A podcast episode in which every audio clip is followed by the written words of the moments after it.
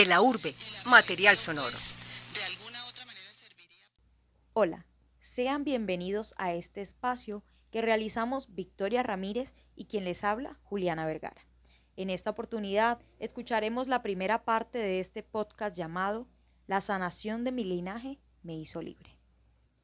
Nos encontramos con Adriana Bueno Díaz, indígena del territorio ancestral de San Lorenzo en Río Sucio Caldas, quien es cofundadora de la Asociación de Mujeres Custodias de Saberes Ancestrales.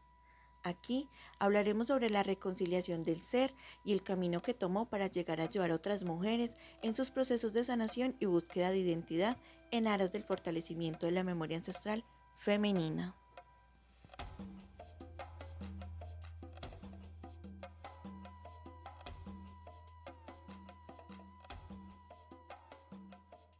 Mi nombre es Adriana Bueno Díaz, indígena del territorio ancestral de San Lorenzo, uno de los cuatro resguardos de Río Sucio Caldas.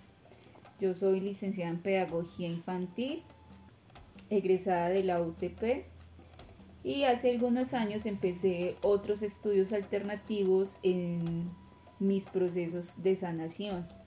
Yo soy lectora y consultora de registros acásicos, eh, también guardiana de los círculos de mujeres y guardiana de la madre tierra. Estoy en la escuela de partería. Eh, ya llevo cinco años en, la escuela de partería. Este año ya, ya salgo de la escuela, me certifican como partera tradicional. Me declaro siempre en un proceso matriarcal de medicina para la mujer y la familia. Ahí me surge una pregunta cuando habla sobre te certifican como partera, pero He escuchado, mas no tengo la certeza de que una partera es a partir de que recibe el primer niño, o sea, el primer bebé, o que atiende el primer parto. Sí, pues realmente mi maestra, que ya trascendió el año pasado, en noviembre del 2022, ella decía que las parteras se hacían en el momento de, atención a otras mujeres en momento de parto y la verdad en todos los años en esta escuela, todo lo que hemos estudiado con todas las mujeres que hemos compartido. Eh, es así, o sea, uno, uno se da cuenta para lo que nació en el momento en que se presenta esta, esta ocasión, esta situación de atención, porque he visto también compañeras que han estado en el mismo nivel mío y cuando llegan al proceso de atención no lo pueden hacer. Entonces la maestra decía, la maestra Lidia Amparo Tapasco decía que cuando uno atiende un parto se puede declarar partera, porque de ahí para allá uno ya sabe qué hacer.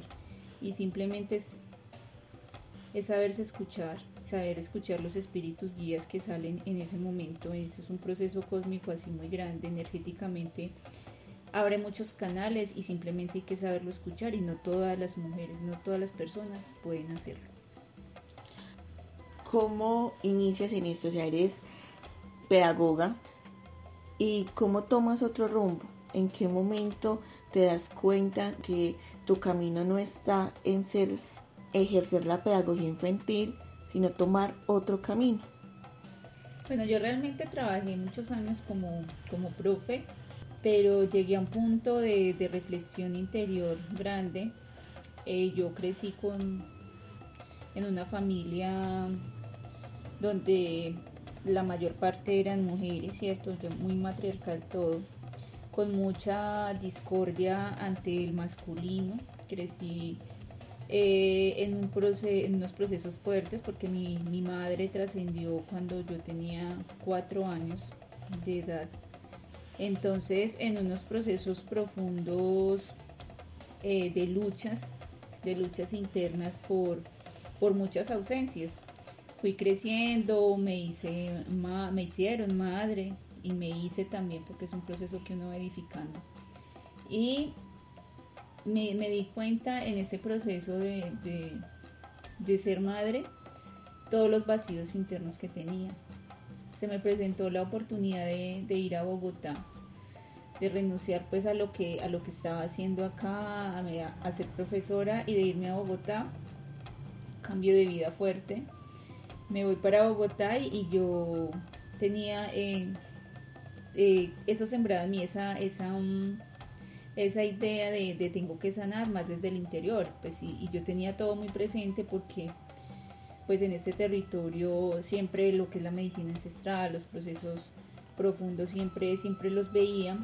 Además que yo crecí también eh, con muchas mujeres, pero también con un tío, un tío que es médico tradicional, y pues veía muchas prácticas que él tenía.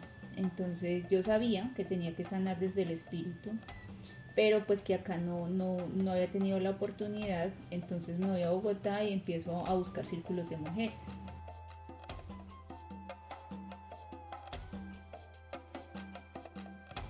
y es en donde me encuentro con mi primera maestra, una terapeuta transpersonal, Erika Guerrero Barrios, de Bogotá.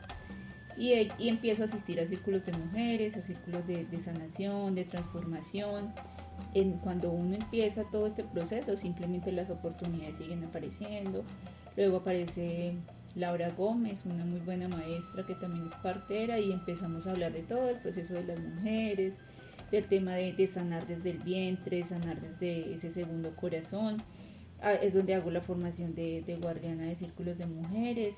Luego encuentro a Andrea Rubiano y Andreita pues me va enseñando sobre la medicina de la mujer, sobre la, la terapia menstrual, sobre las alternativas que tenemos nosotras para sanar desde esa parte natural. Y así fui creciendo, creciendo, luego encuentro más maestros y más maestras, muiscas, empiezo a, estar en muchos encuentros con, mayores, mujeres ya, ya abuelas, más mujeres adultas y empiezo a entender mucho, ¿sí? pero también cuando estaba en ese proceso de aprender, yo me veía mucho en este territorio, veía a las mujeres de este territorio porque cada que me decían hay que sanar esto, por ejemplo, hay que sanar las violencias económicas, hay que sanar las violencias sexuales, yo pensaba mucho en las mujeres de acá porque en alguna oportunidad, eh, en algún momento tuve la oportunidad de trabajar con ICBF en una de sus modalidades que era la familiar y pude compartir con muchas mujeres gestantes y muchas mujeres pues con sus bebés y me di cuenta pues de muchas problemáticas que habían. Entonces cuando estaba sentada, sentada recibiendo las formaciones con estas mujeres en Bogotá, yo visualizaba llegando donde esas mujeres y diciéndoles hay alternativas, podemos salir de ahí no solo esa, esas formas occidentales que nos han mostrado, sino que nosotras mismas podemos salir de ahí. Cuando hago la, la mm, formación en, Guardiana de Círculos de Mujeres y Guardiana de la Madre Tierra, me ponen una, una tarea. Y la tarea, para, poder para poderme certificar, era que tenía que hacer una guía de círculos dirigida a, a un grupo de mujeres, pero mirándolo desde el origen, desde donde era yo porque tenía que pararme en mi contexto estando por fuera. Cuando me dices que viajabas de Bogotá en los círculos, ¿qué compartías en estos, en estos círculos específicamente? Bueno, uno cuando, cuando aprende tantas cosas por fuera, ve tantas alternativas que se desconocen en el territorio, uno quiere enseñar todo, ¿sí? uno quiere hablar de todo. Yo simplemente empecé a hablarles de, de, esa otra parte y es del útero, ¿sí? de las mujeres, del vientre de las mujeres, de, de todo lo que, de toda la energía creadora que parte de ahí, de cómo aprender a manejarla, porque si las parteras lo tenían presente era de una forma física, ¿sí? de una forma física, como es una matriz que se, se, a veces hay que componerla porque se sube, se baja, se encaja, ¿sí? pero no tenían en cuenta esa otra parte energética y es que la matriz eh, eh, palpita como un corazón y es un, por ejemplo, para ubicarla en partería uno busca el palpitar en, en, esa parte baja y lo encuentra y es un palpitar muy similar al corazón. Entonces empecé a, a, mostrarles eso, como que también el tema de la menstruación, como a resignificar todo ese tema menstrual, y entonces empezamos a complementarnos también porque ellas decían, ah, bueno, pero tal planta sirve, esta planta sirve para una infección, esta planta para esto, y también como darle ese otro sentido de, de si la mujer tiene miomas, es, es por muchos problemas, por, mejor dicho, a ubicar cada enfermedad y también a mirar qué planta puede servir. O sea, me estás queriendo decir que los problemas de salud de la matriz o los problemas de salud de una mujer, todo conlleva o todo tienen por qué de, de estar así, energético. Claro, ahí, yo antes tenía un lema muy bonito y era el cuerpo somatiza todo lo que emocionalmente no se puede decir, no se puede expresar. Y entonces, eh, indagando un poco en esta medicina de la mujer, entonces me doy cuenta que, que el ovario poliquístico, que un mioma, que un pólipo, que un quiste, que un BPH, que una infección, que un tipo de color en la menstruación significan algo. Así que entonces que cada cosa tiene, tiene un significado emocional. Ahí me surge una pregunta y sé que le va a surgir a las los hombres y las mujeres que nos están escuchando y es las mujeres hemos escuchado en la medicina occidental que es normal tener eh, quistes o tener eh, el ovario poliquístico y, sucesivamente, o sea que es muy normal. Bueno, o sea, no es normal esto. No, no es normal. Es en, en, los estudios que yo he realizado, en lo que yo podido deducir partiendo de mi cuerpo, partiendo de muchas experiencias he escuchado muchísimas mujeres, no sabría decir de cuántas. Lo que he logrado deducir es que, es que mm, bueno, y también hay, muchas, muchas investigaciones acerca de esto, porque muchas mujeres y muchos hombres también apuntándole a esta parte ahora, y es que eh, eso, eh, uno programa su cuerpo también desde la emoción, ¿cierto? Hay algo que es la descodificación, es también como empezar a a mirar como cuál es la enfermedad y por qué da y cómo la puedo, cómo la puedo curar. Y hay muchas formas de curarlo, pero todo sí parte de eso. Bueno, a nosotros nos enseñaron a, normalizar los dolores. Ah, que el proceso menstrual, por ejemplo, es muy doloroso, me inflamo, me tengo que acostarme, me da vómito y todo eso. Ah, no, es normal, ¿sí? Porque está menstruando. Entonces empezamos a asimilar todo como procesos de, enfermedades y simplemente hay que darle otro punto de vista, son desarmonías del cuerpo y la desarmonía apunta más allá, la desarmonía viene del espíritu que está pasando. Por ejemplo, cuando uno está triste, llora, todo, cuando al otro día amanece fatal, empezando, ¿cómo se siente la mujer? Eh, no tiene ganas de levantarse, no tiene ganas de comer, no tiene ganas de cambiarse, de ducharse, no tiene ganas de nada, duele la cabeza, duele la garganta, da gripa, empiezan a doler los ojos, ¿sí? Y luego empieza a somatizar muchas otras cosas en el cuerpo. Cosa diferente a cuando estás bien en esa parte emocional, nada duele, ¿cierto? Nada afecta. Entonces yo creo que hay que empezar a asociar todo este tipo de cosas porque el cuerpo es perfecto nos hicieron cada parte del cuerpo para que sufriera de, no simplemente para que lo sostengamos, lo alimentemos, pero desde todas las formas, no solamente lo que ingerimos también, lo que pensamos, lo que decimos, el cómo actuamos, porque hay que tener una coherencia en todo eso. Me cuentas de que todo tiene un porqué, todo se asocia también a las emociones y esto. Eh, empiezas a sanar, empiezas en este camino en sí que te llevó a eso, a darte cuenta de necesito sanar? Bueno, eso parte de una conversación con mi abuela. Cuando, en, bueno, en, estos estudios que hago, me doy cuenta en que las personas y las mujeres cargamos muchas memorias ancestrales, ¿cierto? Lo que le llaman cadenas genéticas, lo que le llaman memorias ancestrales. Otros dicen, no, es ADN, ¿cierto? Es lo que llevamos en la sangre de los demás, ¿cierto?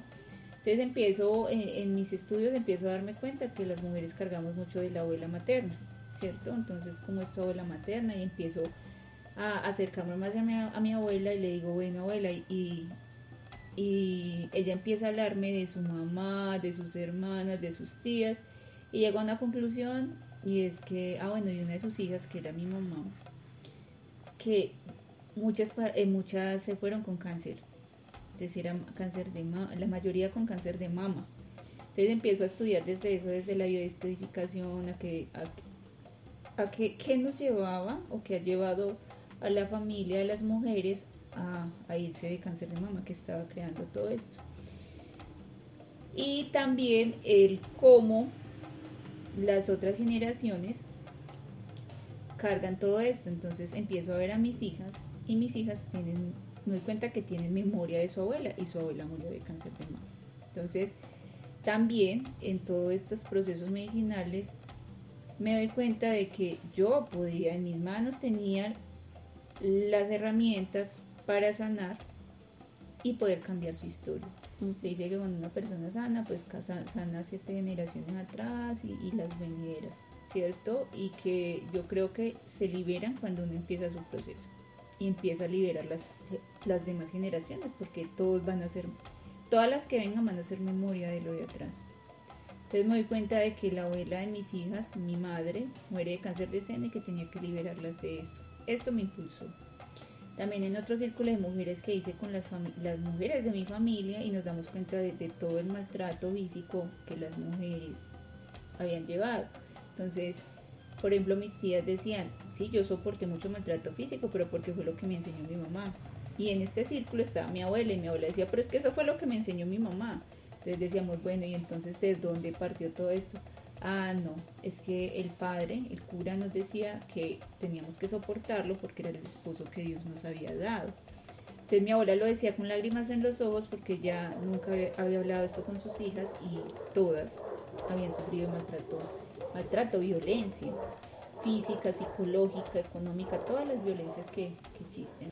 Pienso que, la vida va fluyendo y que siempre van apareciendo cosas, que siempre van surgiendo dificultades. Lo que cambia es la forma como uno las afronta, ¿sí? la forma en que las afrontabas hace 10 años y cómo las afrontas ahorita. Hay, hay una frase que dice, sana tanto y cambia tanto que quien no te ha visto hace muchos años tenga que volverte a conocer. Sin embargo, uno siempre está en proceso de, construcción de sí mismo, siempre, siempre, todos los días, todos los días. ¿Cuántos años llevas en este proceso? Bueno, recuerdo mucho los procesos medicinales hace unos 17 años, unos 17 años empecé inicié y pues al lado de mi tío, con cosas muy básicas en la casa. Cuando se vive en estos contextos, uno desde pequeño ve muchas cosas y más como lo que les comentaba ahorita, que mi tío es médico tradicional, había muchas prácticas como rituales, armonizaciones, talleres, eh, medicinas. Yo la verdad e, es desde antes empecé como, como todo ese proceso de acercamiento con las, con las medicinas y con todo esto. Más, mucho más, hace, hace 17 años empecé todo, todo, como todo el proceso. No en despertar de conciencia, sino simplemente como, como más de mm, como más de por probar, ¿cierto? Como por ir a, ver a qué sabe un tabaco, a qué sabe un rapé, o qué pasa en estos talleres que enseñan. Pero también tuve un tiempo en que me alejé mucho de todo esto, ¿cierto? Como ya por, la, por etapas de la vida que estaba viviendo. Y hace siete años retomé. Hace siete años retomé, ahí sí, con un proceso de conciencia más profundo, porque sabía que necesitaba ayuda sabía que tenía un ser muy lastimado, que, necesitaba curarme de muchas enfermedades físicas que tenía en ese momento y empecé fuertemente y en este momento pues se puede decir que muchas personas confían en lo que hago. En esta primera parte tuvimos la fortuna de escuchar el proceso de sanación personal que tuvo Adriana. No te pierdas la segunda parte, donde hablaremos sobre cómo todos esos procesos que vivió la llevaron a encontrar la forma de ayudar a otras mujeres.